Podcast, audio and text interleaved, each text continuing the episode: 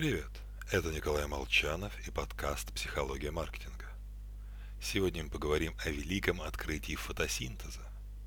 Потому что если кто-то из вас, как и я, недоумевал, как же домашний цветок, годами втиснутый в один и тот же горшок, умудряется неплохо себя чувствовать и порой даже цвести, вы понимаете чувство Яна Баптиста Ван Гельмонта.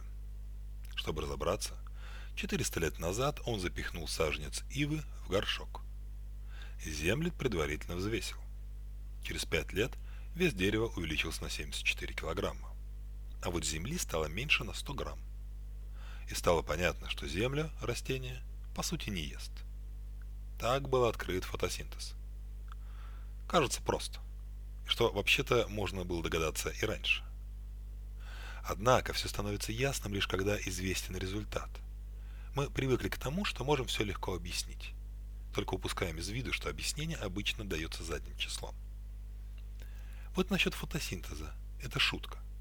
Это нам сейчас все понятно. А тогда было понятно и видно совсем другое. Земля оставалась, но исчезла вода, которой регулярно поливали дерево. Вот Гельмонт и решил, дополнительный вес дерево получило из воды. И с его точки зрения это вполне научный вывод. Какая энергия Солнца? Давайте еще скажем, что растение питается ветром, запахом или какой-нибудь невидимой волшебной хренью. Так что к фотосинтезу наука подобралась лишь через две сотни лет. Люди считают понятными очевидными любые выводы, имеющие имидж научности, социальной поддержки или просто кажущиеся логичными. Мы не задумываемся, что с той же легкостью согласились бы и с прямо противоположным утверждением. С вами был подкаст «Психология маркетинга»